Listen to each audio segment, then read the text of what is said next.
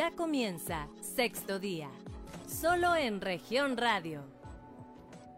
¿Qué tal? Muy buenos días eh, para todos ustedes. Como siempre es un gusto que nos acompañe aquí en las cinco estaciones de radio de Grupo Región en este programa Sexto Día, un programa de información y análisis en el cual queremos llevarle temas de interés que impactan a nuestra sociedad y que sobre todo buscan lograr la reflexión en los temas que hoy abordamos. Primero que nada, quiero saludar a todos nuestros amigos, a la audiencia.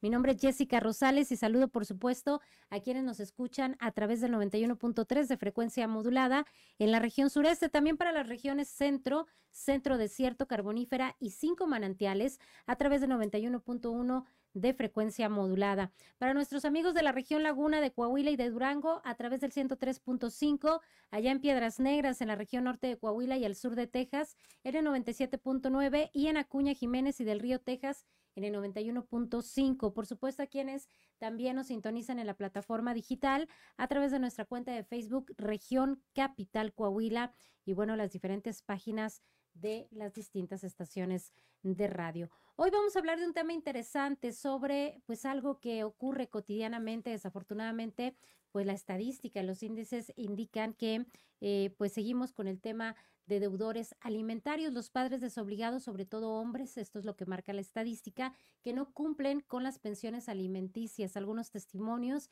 y bueno, ¿qué es lo que se puede hacer? ¿Qué pueden resolver las autoridades en este tema? Si pisan o no la cárcel que está previsto en la ley. Vamos a platicar hoy de este tema ampliamente, así que quédese con nosotros, mándenos sus comentarios, por supuesto, también a través de las plataformas digitales. Y justamente para hablar hoy de este tema está con nosotros y queremos saludarla esta mañana a nuestra amiga la licenciada Wendy Pedrosa Valdés. Ella es especialista en Derecho Familiar y miembro del Foro Profesional de Abogados de Saltillo, además de presidenta del Foro Profesional de Abogados de Coahuila. ¿Cómo estás, Wendy? Buenos días. Muy bien, buenos días. Gusto en saludarte. Un placer, como siempre, estar contigo. Al contrario, y bueno, también el día de hoy eh, está con nosotros Carmina Lucero Murillo. Ella es usuaria del sistema judicial y nos va a contar su testimonio y su experiencia en un tema que tiene que ver con todo esto y cómo pues eh, enfrentan las mujeres a verse situaciones de injusticia o de cuestiones que deben tener pues este acompañamiento de la sociedad para un buen término. Así que, ¿cómo estás, Carmina? Hola, ¿qué tal? Buenas tardes. Muy bien, muchas gracias. Y bueno, pues vamos a comenzar, Wendy, sobre el panorama general que tiene nuestra entidad en este tema. Sabemos que esto ocurre, es un fenómeno, pues tal vez nacional, pero en Coahuila, pues seguimos viendo padres desobligados, eh, padres que no cumplen con un derecho que no es para la expareja, ni es para la mamá de los hijos, es para los hijos. Sí, lamentablemente la estadística va en aumento y cada vez eh, las circunstancias se complican porque ya estamos hablando que no nada más están incumpliendo eh, con la pensión, sino abandonando hijos. Para no cumplir con la pensión ya tampoco hay convivencia, tampoco hay acuerdos, entonces estamos eh, llegando a puntos muy graves de desubicación de los jóvenes, lo que nos lleva también a muchos casos de suicidio. O sea, ya estamos en cuestiones graves. De una pensión alimenticia va a decir las autoridades, bueno, pues no le da pensión, ponte a trabajar, pero sí, lo que viene después es que no tampoco tiene convivencia y se rompen las familias en Coahuila. Justamente, qué, interesante que mencionas esto, Wendy, porque eh, vemos que están creciendo las problemáticas en las nuevas generaciones, en nuestra juventud, y a esto pues le añadimos a lo mejor un tema de tejido social, que tiene mucho que ver con el tema de eh, la ausencia de padres y la ausencia en muchos sentidos. Ahorita hablamos del tema económico, pero esto conlleva a la falta de convivencia también, Wendy. Claro. Ahí nos vamos a, es que es una cadena muy grave. El no haber pensión por parte de un padre requiere que la madre, en la mayoría de los casos, o los abuelos, porque también tenemos muchos hogares eh, de abuelos, em, pues tengan que salir a trabajar y el joven, el niño, pase mucho tiempo solo. O sea, yo ya nada más tengo desintegración familiar a cuestión de un divorcio o una separación, sino a necesidad. O sea, mamá tiene que tener dos trabajos em, e, en una inflación a un, cuatro, a un cuatro veces de lo que era, pues ahorita el kilo de huevo en cuanto está, pues la mamá tiene que trabajar el doble. Em, entonces ya no tengo papá o mamá en casa porque se divorciaron o se separaron y ya tampoco tengo papá o mamá en casa porque tiene que trabajar doble, triple turno. Claro, fíjate que estoy revisando algunos datos. Creo que en algún momento el presidente del Tribunal Superior de Justicia había mencionado esto, pero en México, tres de cada cuatro hijos de padres separados no reciben la pensión alimenticia. Eh, de acuerdo a esta información, el 67.5% de las madres solteras no tienen una pensión alimenticia y bueno, en el 91% de los casos los acreedores son los hijos. Estos son, me parecen eh, números muy, muy alarmantes eh, eh ¿Qué está pasando? Se supone que hay leyes que garantizan lo que he escuchado mucho en el Poder Judicial, el bien superior del menor. ¿Por qué no se aplica? Eh, se supone, me, dio risa porque es cierto, no, no se supone, sí hay leyes y hay leyes familiares eh, en este caso, hay leyes penales también. ¿Y qué pasa? Pues que las autoridades están siempre tratando de que no se haga mayor conflicto y tratan de, pues de que nosotras las mujeres en los casos de que las divorciadas, pues salgamos adelante y vieron que sí podíamos y que ahí íbamos y que ahí íbamos y lo fueron dejando como un tema eh, de, segundo plano. Pero ya la verdad es que las mujeres están en crisis enormes, hay mucha depresión femenil, eh, eh, mucha mamá que, muchas relaciones de pareja que se crean a raíz de que una muchacha, tenemos el, fenómeno del sugar daddy el, o el, el novio de Dulce o el papá de Dulce, que es que las mujeres jóvenes buscan un proveedor de, de edad mayor para poder sostener a sus familias. Y esto ya la verdad nos lleva a una desorganización social fuerte y a una, a una sensación en que la mujer está muy vulnerable, vulnerable en sus derechos. ¿Qué, ¿Qué pasa? Pues que yo no tengo la certeza de tener una maternidad sana, bonita, porque corro el riesgo de que pues a la larga me abandonen con mi criatura y la persona no se haga responsable.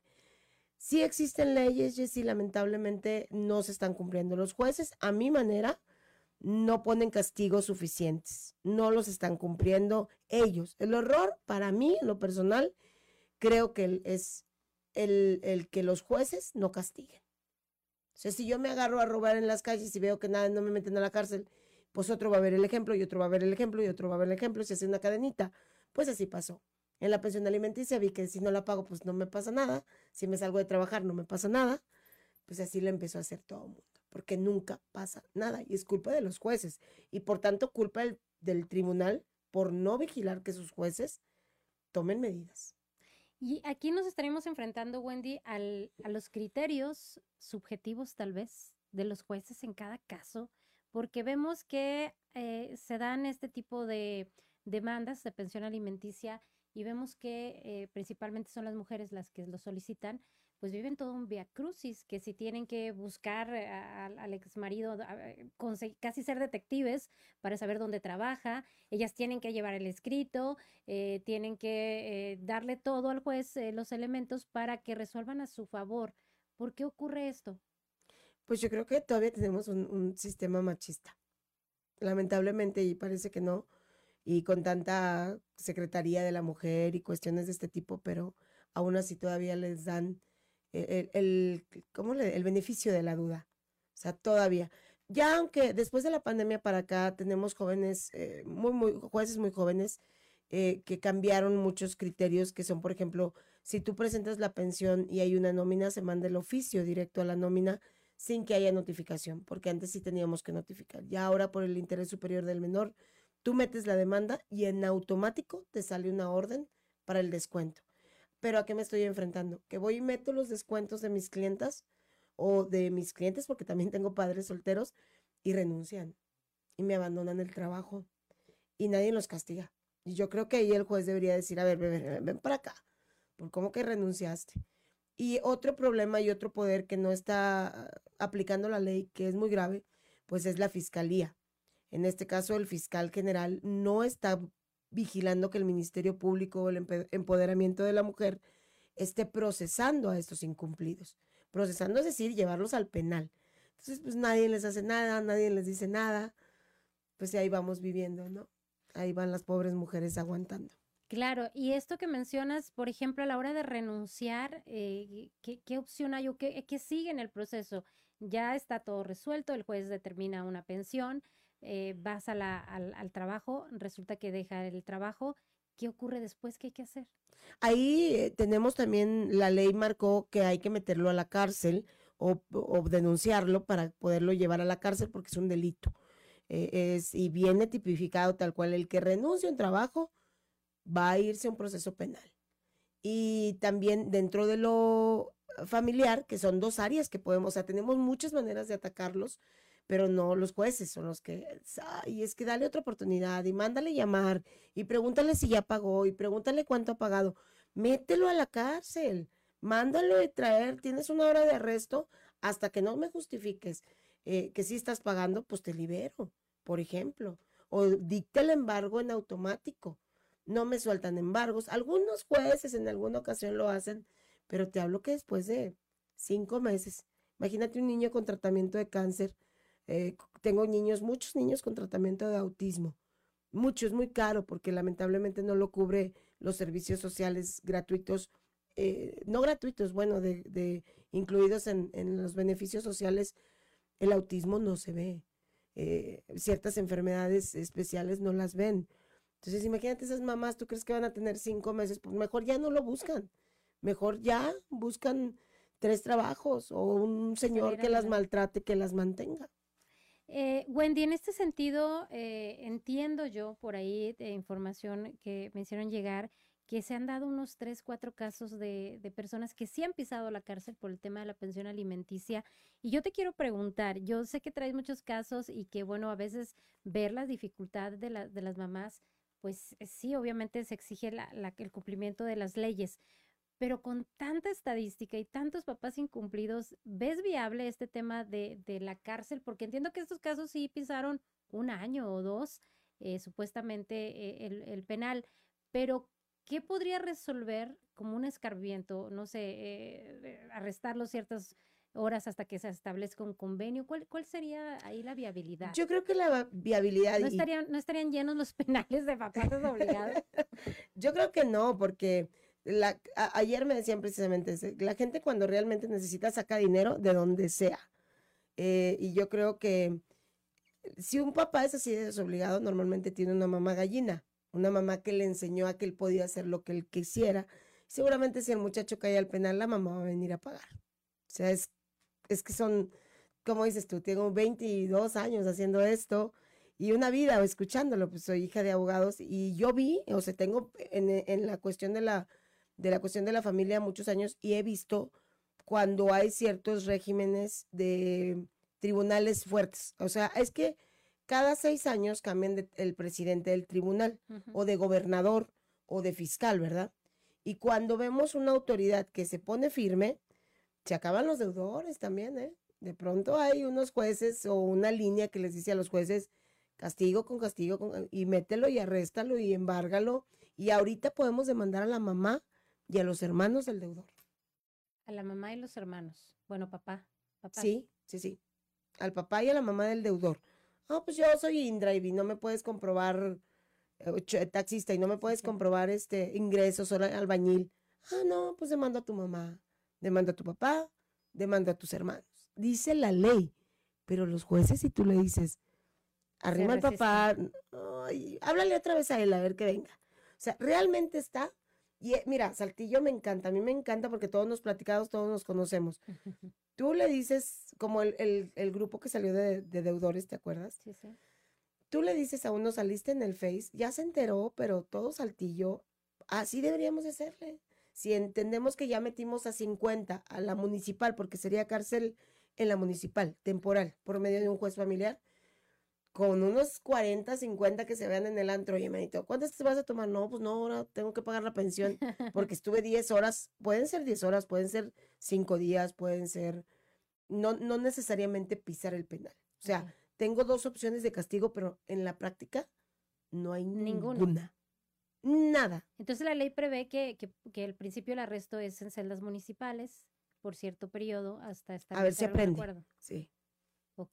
¿Qué es lo que, qué es lo que solventa una pensión alimenticia, Wendy? ¿Qué es lo que debería cubrir? Cubre en realidad todo, o sea, una pensión debería de cubrir alimento, eh, escolaridad, escuela, educación, medicina, eh, vestimenta, pues todo, todo. es muy triste porque la verdad, pues, ¿con qué completas con un 20%?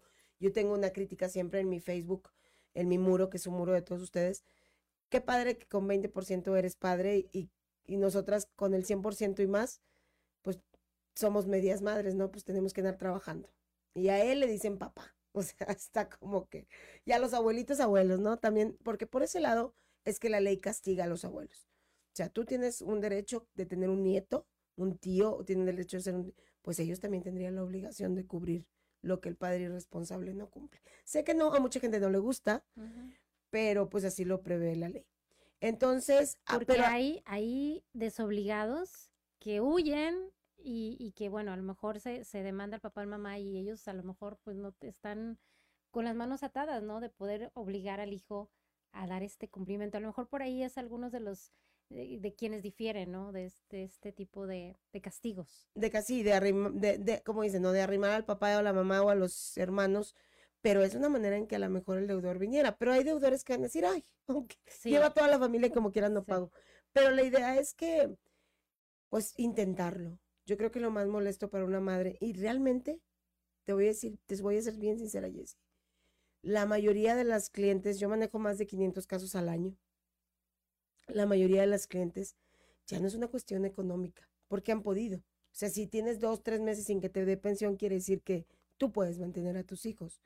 Pero ya es una cuestión de, de legalidad, de que el juez, de que una autoridad sepa que tú te estás haciendo responsable, que tú los estás cuidando, porque luego pasan los años y ahí vienen con la cola entre las patas y quieren ser papás y déjame verlo y ya te voy a pasar pensión y es mejor tener un papel que diga desde cuándo esta persona fue irresponsable. Claro. Wendy, ah, vamos a irnos un corte. En el siguiente vamos a conocer la historia de Carmina, pero preguntarte también sobre este tema de las pensiones alimenticias. Eh, hay, hay, pues, eh, retroactivos que luego solicitan porque no te dio pensión en, no sé, en toda la vida, en muchísimos años. ¿Cuáles son las opciones que se tienen? Sí, existe el retroactivo. Eh, yo siempre les he dicho, porque hay abogados que sí se manejan de que yo te cobro el retroactivo y te cobran una inversión para cobrar ese dinero. No lo hagan si no hay seguridad de que existe dónde cobrarlo. Es como un pagaré. O sea, ¿de qué sirve que yo me, te diga, ay, me debes 100 mil pesos, Juan? ¿Y dónde vive Juan? En la calle no lo cobres, le vas a invertir dinero malo al bueno. Entonces, sí, cuando cobren retroactivos, chicas, siempre que sea en cualquier lado, así sea defensoría, empoderamiento, abogados eh, particulares, verifiquen que tienen a dónde ir a cobrar ese dinero. ¿A, qué me refiero? Que haya bienes. Que haya bienes. Si no hay bienes, no es negocio. No le inviertan. Los que ganamos somos los abogados. No está bien. Ya lo poquito que ustedes traen, guárdenlo. Porque no hay manera de, de, de, cobrar este retroactivo si esta persona no tiene, pues ahora sí como se dice coloquialmente, en que caerse muerto, ¿no? Tendrías que irte a la denuncia penal, ese es por ese lado.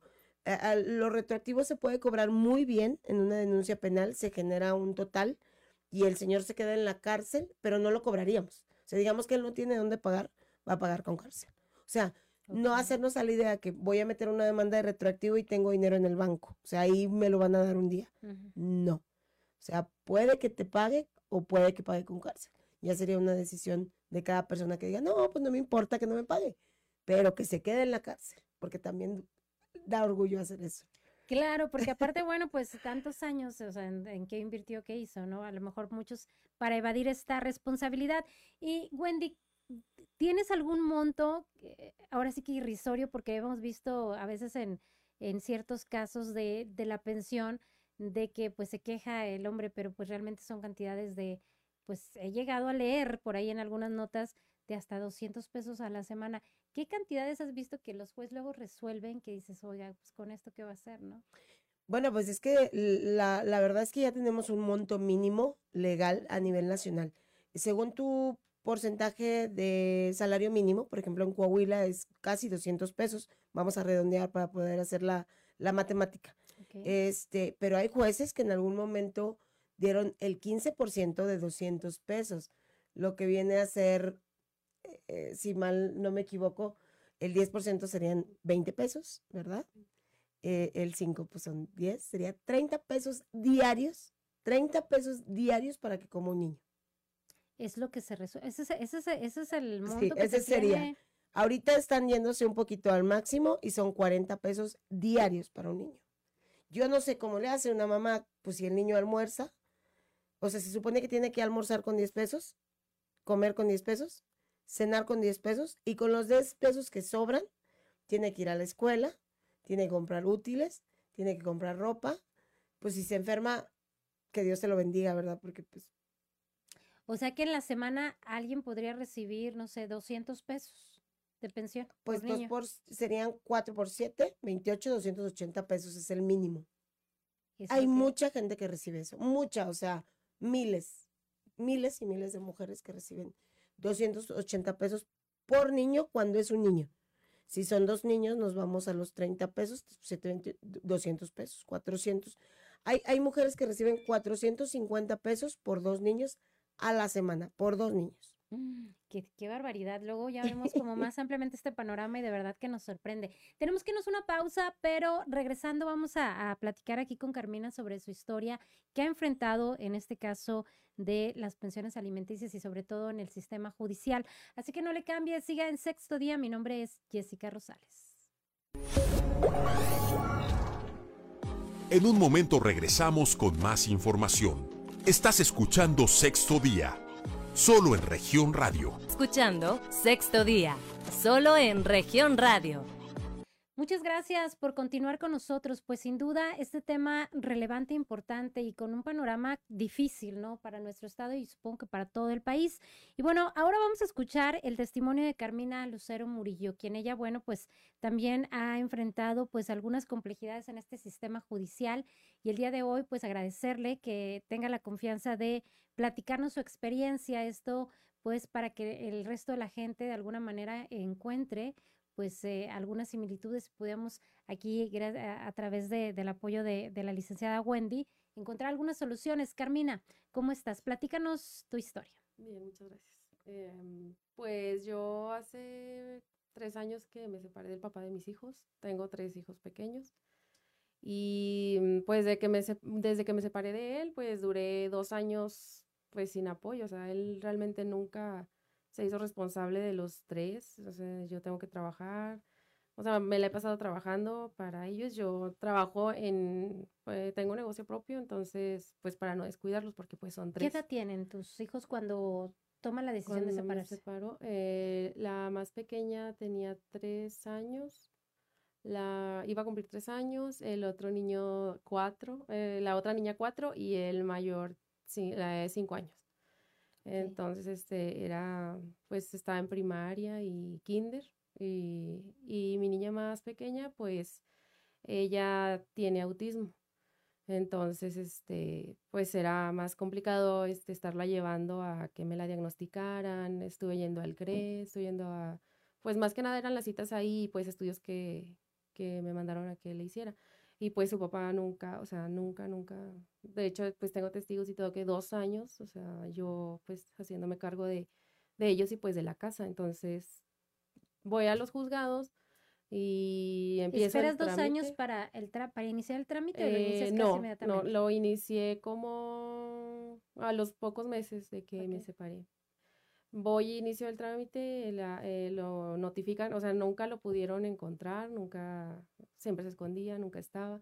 Cuando yo le digo, le comento de que, oye, ya mejor esto es- lo estoy haciendo legal porque pues no puedo estar atrás de ti, o sea, perdiendo mi tiempo a que me, a ver cuánto me vas a dar y a ver si me vas a ayudar, a ver si me quieres ayudar con un recibo o algo, pues no, entonces, mm, pues no, nunca lo atendieron y pues se quedó así, entonces yo no tenía, eh, se atravesó la pandemia y todo eso y se hizo más difícil de las citas en el juzgado, o sea, ya no podías, o sea, O sea, se fue retrasando tu trámite y realmente nunca eh, eh, caminó, ¿no? El proceso para, sí, desde la pero- notificación. ¿no? Desde, sí, pues, lo buscaron varias veces y no. O sea, siempre me decían, no, es que nunca lo encontramos, nunca lo encontramos y pues ya, no está. Y Ahí nada más un, un paréntesis, Wendy, eh, eh, supongo que el actuario, ¿no? Si no lo encuentras, no se le puede notificar, o sea, dejar algún, algún familiar, tiene que ser directamente al involucrado. No, no puede ser con un familiar. Eso es algo que dejamos un citatorio. El problema es que tenemos un sistema de actuaría familiar, o sea, las actuarios y los actuarios en derecho familiar son mínimos, son bien pocos. poquitos, bien, bien poquitos. Entonces, tú le- y luego les tienen que estar pagando. Es increíble Sí. porque en la materia civil, en la materia, en la materia mercantil, en lo penal, no pagamos actuarios. Porque debe de ser el gobierno el que, en Nuevo León no pagan actuarios. El, el juez le ordena, eh, búscalo y búscalo. Y como el muchacho dice, "Ay, voy a estar yendo y yendo, pues la hacen rápido. Claro. Y aquí pues dicen, ya fue actuario. Sí, no lo encontré. ¿Me paga otra vez? O sea, Ya cada, fue. Cada, cada vuelta es pagar. Cada, o sea, la verdad eso está gravísimo. Sí. Este es parte del sistema. O sea, eso, es lo Yo creo que desde ahí ya estamos mal. Desde el que el juez no actúe de oficio cuando son menores los que están en riesgo. claro. Porque, por ejemplo, ahí dice, Carmina, no lo encontraban. Pues sí lo encuentras, lo encuentras a las 10 de la mañana, a las dos- 12 de la noche, a la hora que te propongas Sí, ir y ir y ir, o con la mamá te, te, te puede recibir la mamá, el papá. sí. Pero los actuarios pues siempre le decían, no, pues no lo encuentro. Sí, o sea, se topó aquí Carmina con un tema también de, Difícil. pues, de desentendimiento, de irregularidad, no sé cómo decirlo. Y, y en ese tiempo entonces eh, duraste que dos años eh, tú haciéndote cargo de... de la casa, de los niños, de, pues de su educación, o sea, de la escuela, de todo eso. Y aparte, con mi niña, la más pequeña, pues en su, en el diagnóstico, y también eh, por la situación de, de COVID, pues nos quedamos a medias del diagnóstico, pero ella estaba prediagnosticada.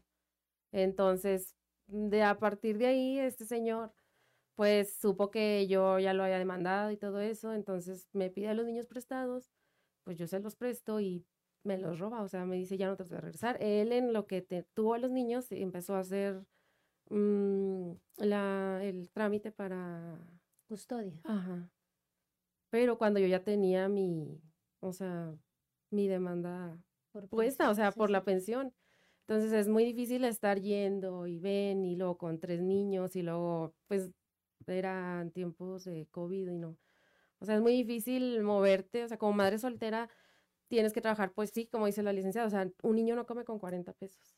O sea, un solo niño no come con eso. O sea, si acaso será su almuerzo de lo, lo que te gastas, a lo mejor, en uno. O sea, ¿Y en qué momento te los quitó? O sea, ¿cuánto tiempo había pasado de que te separaste y te hacías cargo de ellos al momento de que él te los solicita? son un poquito más de dos años.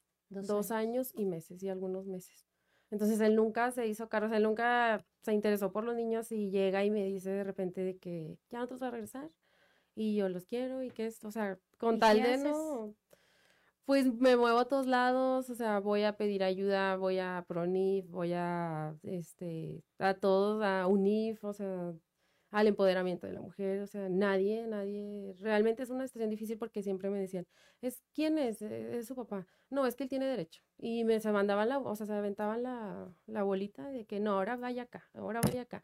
O sea, hasta fui a, ahí en los juzgados con, ahí directo a, PRONIF, ya ve que sea un, y no, o sea, no, nadie. Y ahí, Wendy, o sea, sí es el papá, entiendo que no está resuelta una custodia, fue- ese fue el caso, o, o aquí, ¿por qué no los pudo recuperar si él, pues, se había desentendido dos años? Y ahí está un expediente donde, o sea, donde yo primero eh, solicité apoyo, o sea, donde pido una pensión, donde pido, pido Ujú. mi guarda custodia. De hecho, el juez me, me otorga mi guarda custodia, o sea, en ese, ajá, o sea, en, en donde yo empecé a, La custodia la provisional se, Sí, pero como nunca la pudieron notificar, entonces no causa, no, no tiene efectos. Entonces, ¿a qué se enfrentó Carmina, Wendy? O sea, me, me sorprende y me preocupa que como mamás, o sea, podamos ser víctimas de eso, de que en cualquier momento nadie nos auxilie, de que nuestros hijos pues se fueron con una parte que se desobligó por años. Sí, eso es lo Es grave y, y yo manejo constantemente publicidad en, en mis redes de que por favor todas las mujeres que sean madres solteras, divorciadas, eh, bueno, se- divorciadas normalmente te dan la guardia y custodia, pero que la tengan a la mano. Si no la has tramitado, tramítala. Porque sea lo este es- primero sí, que lo primero que tú tienes que tener es un papel que diga la guardia y custodia o una abuelita que tenga los nietos. Lo primero, porque te sirve para todo, para una desaparición, porque no te dan una alerta Amber si no lo tienes. O sea, si, si a ti te lo roba tu expareja, te piden la guardia y custodia. Y si tú vas y dices, es que me lo robó y no tengo ningún papel, Es que nos separamos, pero ajá, te dicen, "Tien- entonces tiene el mismo derecho que usted. Y pues ya para donde lo encuentras está en Brasil, ¿no? O como Carmina, enfrentándose a un proceso que tenemos que llevar ahora complicado, casi más enredado que nada. Y, y, pues luchando, luchando y luchando y luchando, porque al principio ni siquiera le, le permitían convivencia. Por meses estuvo sin ver a sus hijos. Pero a ver, platícame, eh, eh, me parece muy relevante lo que estás eh, comentando.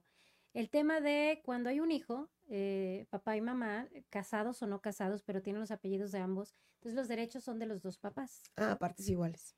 Si hay una separación, si no hay, si no, si el papá no lo ve o la mamá se fue, mientras no existe este procedimiento de guardia y custodia, ambos tienen derecho en cualquier momento Así es. sobre el niño. Sí.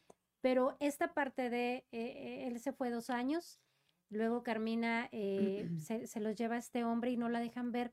La ley no, no te limita a ver, oye, pero es que ya es mucho tiempo y la mamá no las de permitido ver si no hay una custodia. ¿No existe eso? Pues se supone, pero te soy bien sincera, en la práctica yo he tenido muchos casos. Ya ahora, gracias a Dios, hicieron un, un, un- el presidente que sí le reconozco eh, y crearon un juzgado especializado para la violencia contra la mujer. Eh, y es un juzgado que ayuda muy rápido a la mujer. Te, te manda policía en ese momento, van y catean casas, rompen cerraduras, aún aunque no existiera este guardia y custodia, pero no existía. O sea, tenemos muchos años peleando, yo tu servidora, eh, tú sabes mi trayectoria peleando porque las leyes se apliquen rápido y urgentes. eh, y, y creo que este pues fue un juzgado que... que ah, Es reciente que es reci- esto. pero es reciente.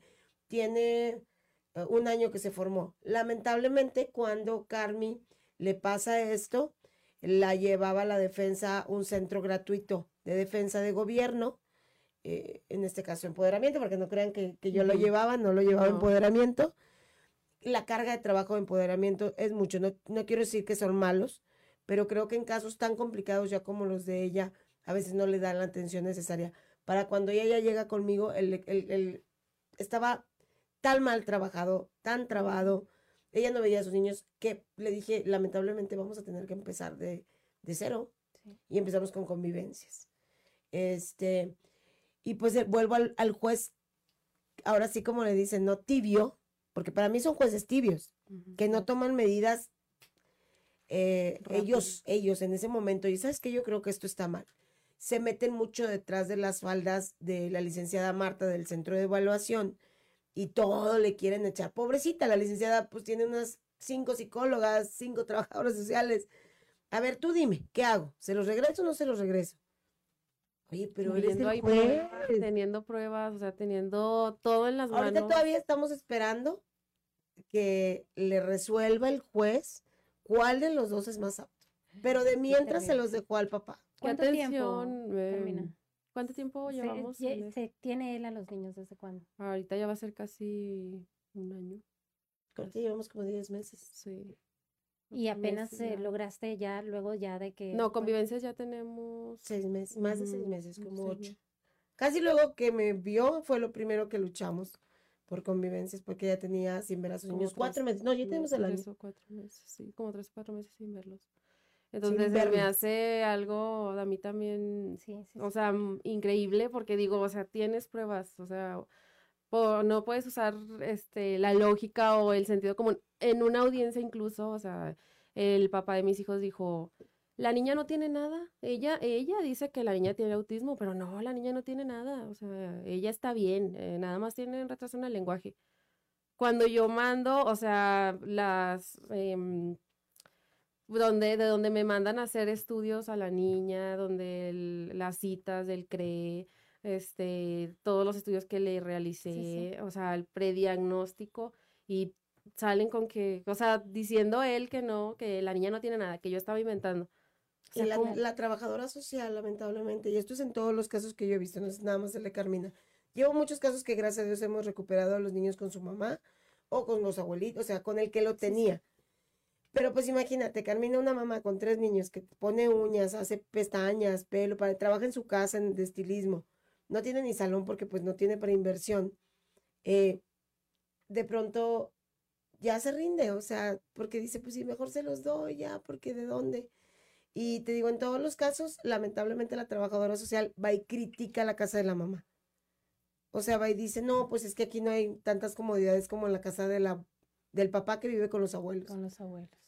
O sea, Y, de, y, pues claro que no las Claro. hay. y licenciada, este, estamos de acuerdo que Y eso que en mi casa yo sí tenía, o sea, mis hijos tienen su recámara, su cama, o sea, aún así el juez, está, o sea, trazó, o sea, nos retrasó todo, o sea, porque, o sea, estuvo, es algo súper raro que yo sí les, les pido de favor que, que pongan mucha atención en eso, o sea, que, o sea, no sé por qué lo hagan, o sea, con qué intención, yo siento a lo mejor no es algo personal ni nada, porque pues, o sea, no conocemos a, a los trabajadores, ¿verdad? Ah, entonces, o sea, se me hace muy extraño porque yo, cada uno tiene su cama, o sea, tienen todo, o sea, tienen comodidades conmigo también y, y, en la casa de los abuelos, pues no, o sea, ¿qué van a hacer unos niños viviendo con los abuelitos, con el tío, o sea, en el... Duermen todos en camas juntas, en una cama junta duermen todos. En el estudio mandaron la, la trabajadora social que dormían, que el niño dormía con el tío, que las niñas dormían con el papá. O sea, ¿cómo van a, vas a tener a, los niños? dejarlo ahí? Eh, eh, el juez, o sea, el juez, o sea, no, nos vamos, sí, nos vamos los jueces quieren los estudios y eso es a lo que voy con lo de la pensión. Ahora, yendo la trabajadora social al domicilio, a mi domicilio, no envió los estudios. O sea, ¿por qué? Híjole, pues qué terrible y creo que es un tema que enfrentan pues muchas mujeres, Carmina. Y todo viene de la pensión, o sea, platicamos la historia de Carmina para que se vea de dónde surge. Sí, sí, sí. Evadir, ¿cómo evadir? Para, La evadió. Claro que ahora ya los quiere regresar, o sea, ya va y se los deja más Bien. Primero. Claro, una historia sorprendente y creo que pues desafortunadamente muchos se van a identificar con ella, pero ojalá que, que esto nos sirva para buscar, ¿no? y tramitar la guardia y custodia. Y que no se deje, La guardia y custodia lleva incluido pensión alimenticia para que sepan todas las chicas y los divorcios también porque hay abogados que te venden una cosa y te venden otra como si fuera un catálogo. No, todo va incluido. Perfecto. Sobre esto, regresando del corte, vamos a platicar para que usted tenga muy en cuenta esta información y no le suceda que, bueno, pues la contraparte quiera aprovecharse justamente de estos vacíos de información que usted debe tener en cuenta. Vámonos a la pausa, regresamos ya en el último bloque. Aquí en Sexto Día no le cambie, yo soy Jessica Rosales. En un momento regresamos con más información. Estás escuchando Sexto Día, solo en región radio. Estás escuchando Sexto Día, solo en región radio. Gracias por seguir con nosotros aquí en Sexto Día, hoy hablando de los deudores alimentarios, la pensión alimenticia y bueno, pues el Via Crucis que enfrentan muchas mujeres en su mayoría con este tema, el sistema judicial, los errores y bueno, sorprendidos, ¿no? De una historia que estamos escuchando hoy y que le queremos agradecer a Carmina que nos lo comparta para poder eh, llevarle usted a través de la experiencia de la licenciada Wendy Pedrosa, pues algunas soluciones y que tome en cuenta para que no caigan errores que pudieran afectar bueno, el término de su procedimiento. Carmina, ¿cuál es el estatus en este momento? Nos platicabas que pues los, tiene tu expareja a, tus niños. Eh, me quedé con la duda si no te está ahora solicitando la pensión alimenticia. Sí, de hecho, sí. O sea, él quiere que yo le dé pensión, él quiere, según quedarse con ellos, y que yo le esté pasando pensión.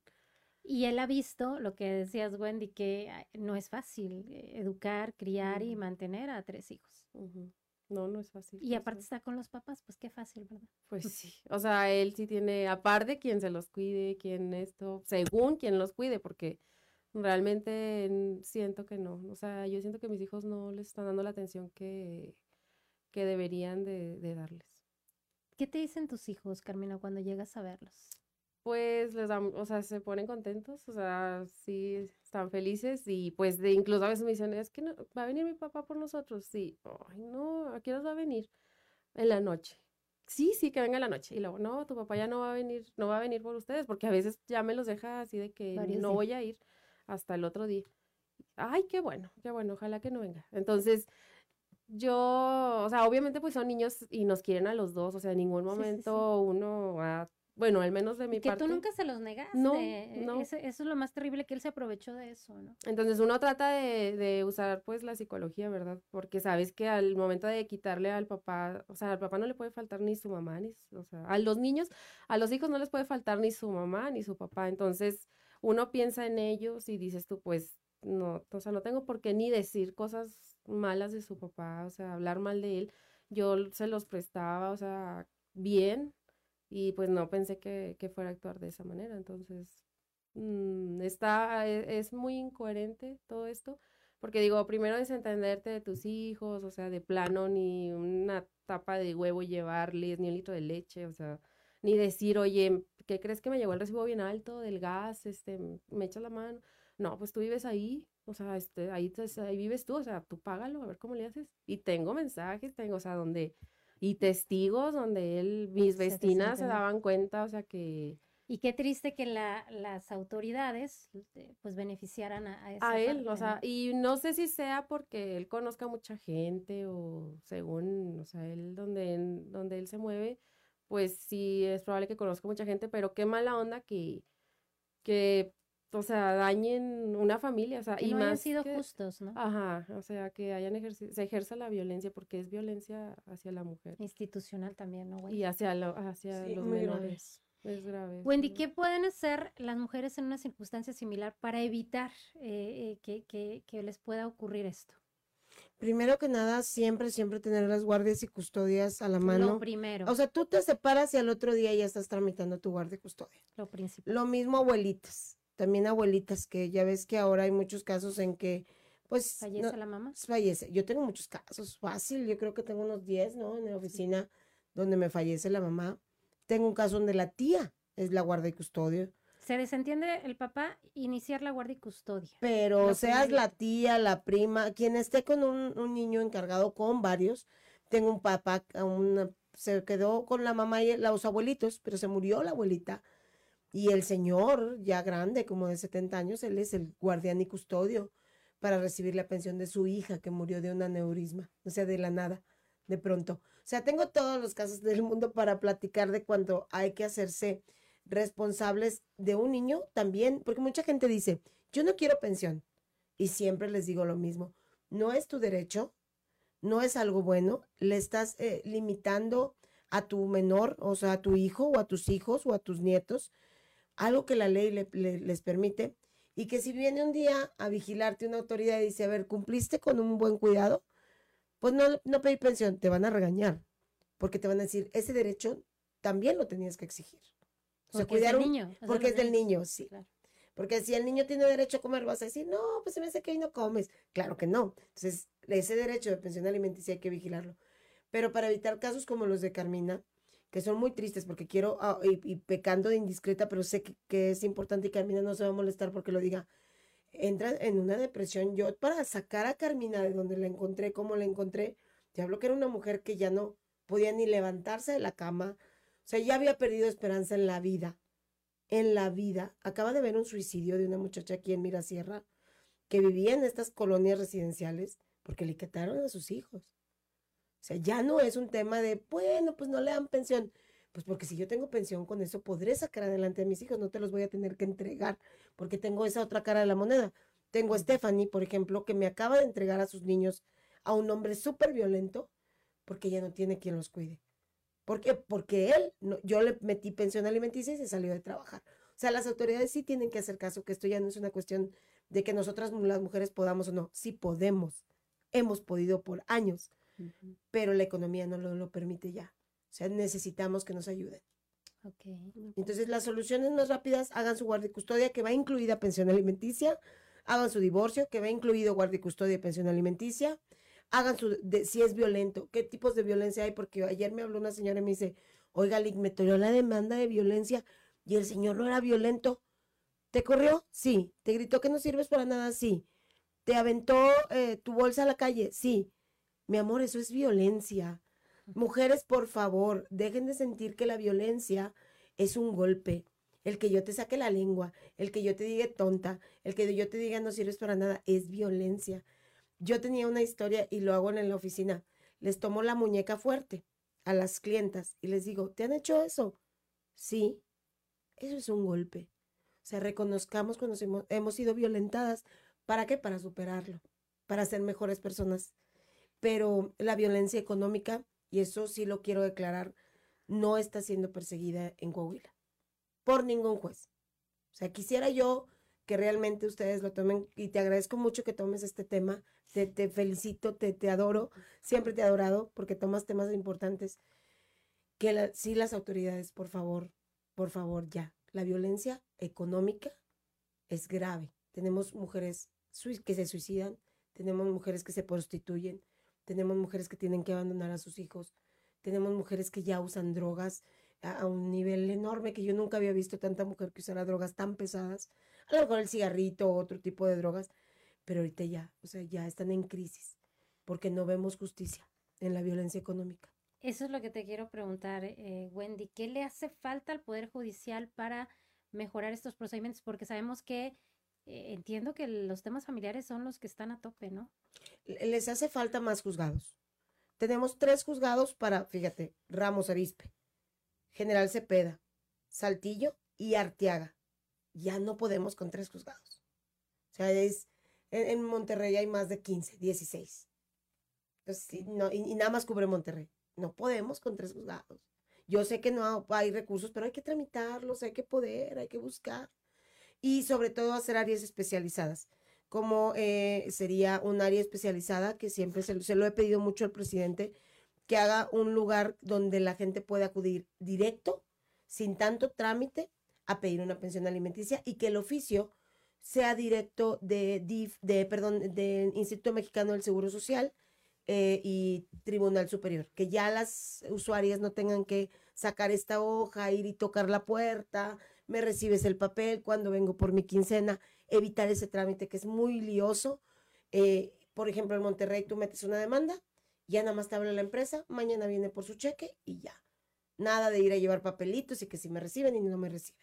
Eso entonces, ¿cómo llega directo la solicitud? Sí, directo, el juez de Monter, de bueno, de Nuevo León, de todo Nuevo León, le manda un, una solicitud al Instituto Mexicano del Seguro Social y el Instituto Mexicano se encarga de hacer todo por medio de un convenio muy importante que ya sé. Aquí se lo solicitó al Instituto Mexicano del Seguro Social por medio de su jurídico, pero no quiso hacerlo, no lo hizo. Yo Y al sé quién es el jurídico.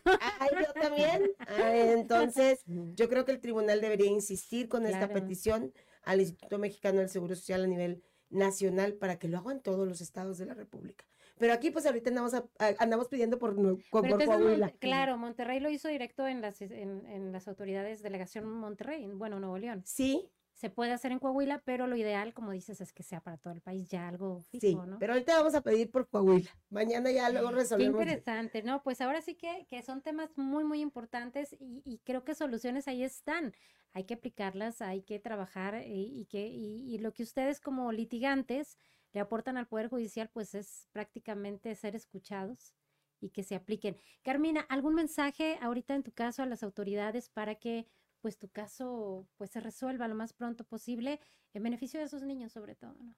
Pues que pues yo les pido este bastante que que me ayuden, o sea, si me pueden ayudar lo más que se, o sea, lo que se Que pueda. sean sensibles, ¿no? Sí, sí, que se solidaricen, o sea, que que piensen que pues que todos venimos de una mujer, ¿verdad? O sea, no por hacerme daño a mí, o sea, vayan a quieran, dejen que que los perjudicados sean los niños porque pues es daño psicológico para ellos también. Entonces, ahora, mi niña es, o sea, con autismo, o sea, ¿cuánto no le ha de haber costado adaptarse a otra, a otro, es- a otro lugar? a o sea, son muchas cosas. Claro.